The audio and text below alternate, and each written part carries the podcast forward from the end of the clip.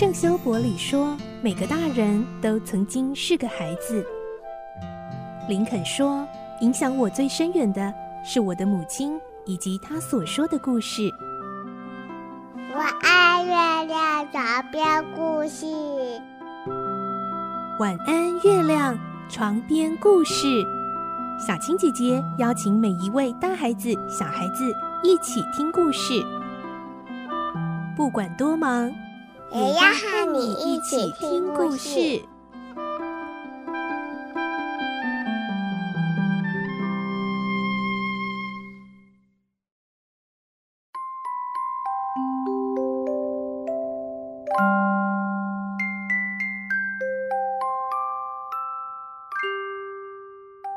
晚安，欢迎你和我们一起听故事。我是小青姐姐。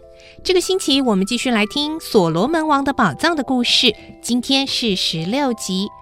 我们的故事内容是改编自东方出版社《世界少年文学必读经典六十》《所罗门王的宝藏》同名书籍。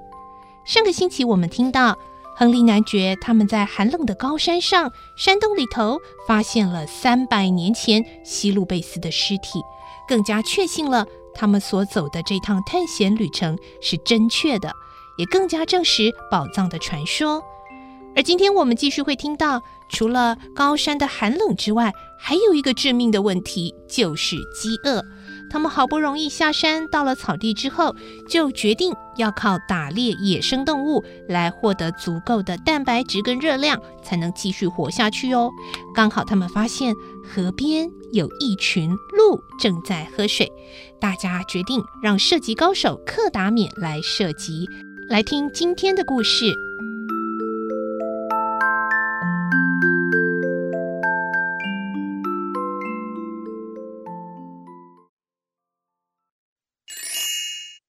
所罗门王的宝藏十六集：猎获大陆。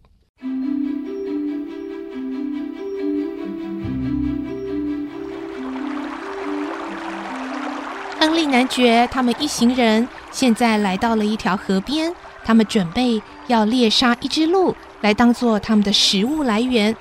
在文保博的一声令下，古特上校、亨利男爵以及克达缅同时发射。枪弹射出以后，四个人都站了起来，看到有一头大鹿正倒在地上挣扎，其他的鹿受了惊吓，马上向山下逃去，早已无影无踪了。克达免说：“好极了，这回得救了。”四个人拖着疲倦的身体，拼命地往下跑到那头大鹿倒下的地方。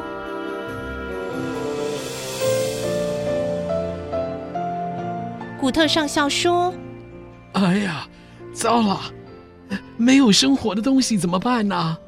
古特上校看这么好吃的东西已经到手，却无法烤熟了吃，觉得很可惜。克达缅说：“饥不择食，吃生肉吧。”于是他就和文保博两个人用刀子把鹿的腹部剖开，拿出鹿的心脏和肝脏。克达缅说。把那些埋在雪里，使它冷一冷，就可以吃了。他们先拿到河边洗一洗，然后在雪里埋了一会儿，分成了四块。这时候也没有人说什么讨厌生肉了，每个人都大口嚼起来。大家都觉得鹿肉非常好吃，连平常吃惯了佳肴的亨利男爵也觉得这肉实在美味。生平从来没有吃过这么好吃的肉，古特上校说：“谢天谢地呀，这头鹿救了我们大家的命啊！哎，吃了东西，身上就觉得有力量了。”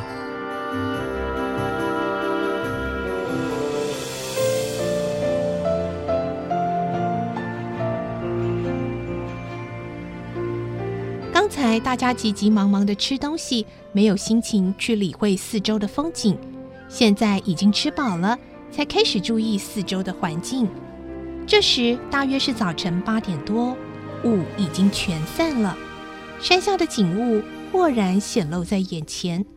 后面是他们刚刚越过的白色美丽的西巴女王乳房山峰，眼前则是山脚下展开一幅广阔、美丽如画的风景，到处都有苍郁茂密的树林，银色的河流穿过了青翠的草地，静静地流淌着。一群群的牛羊在树林里和草地上跑跑跳跳，格外显得充满了生气。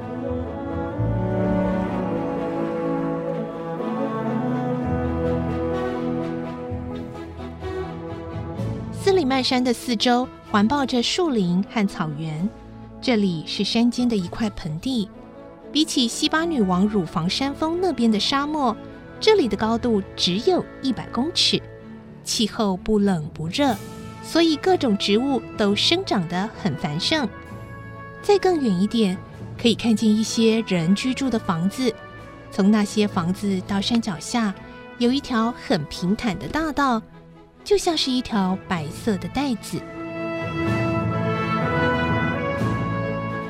男爵很感慨地说：“哦，原来这就是地图上所画的那条所罗门大道啊！”古特上校也因为吃饱了，有了精神，便开口说：“再走一段路，就可以到达那条大路了。我们去看看吧。”这时，只有克达冕顾及到食粮的问题，向文保博说：“文保博，在走之前尽量多带些鹿肉。”于是，文保博用刀子割下很多鹿的大腿肉，带在身上。不久，大家又继续上路，以轻松的心情踏着尚未融化的山雪，向所罗门大道走去。在三百年前，只有乔治泰西路贝斯走过的所罗门大道，现在就在眼前了。但是走了没多久，山路突然中断，出现了一座非常危险的断崖。他们只好绕道走下山去，来到所罗门大道。山下的空气感觉无比的甘美，风景也非常美丽。想起途中的各种艰难困苦，大家现在好像到了天国一般。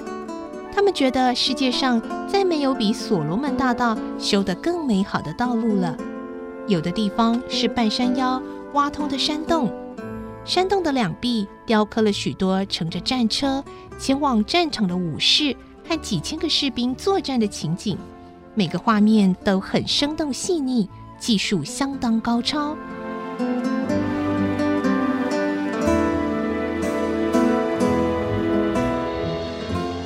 男爵很欣赏地说：“这些雕刻的艺术价值很高啊！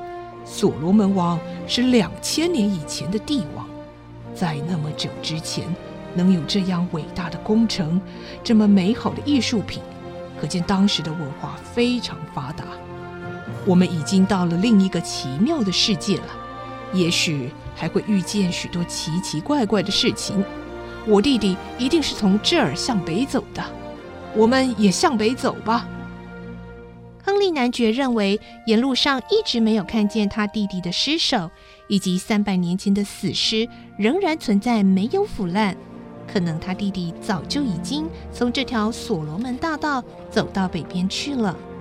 亨利男爵想到自己的弟弟曾经走过这条路，对这条所罗门大道就越发的喜爱。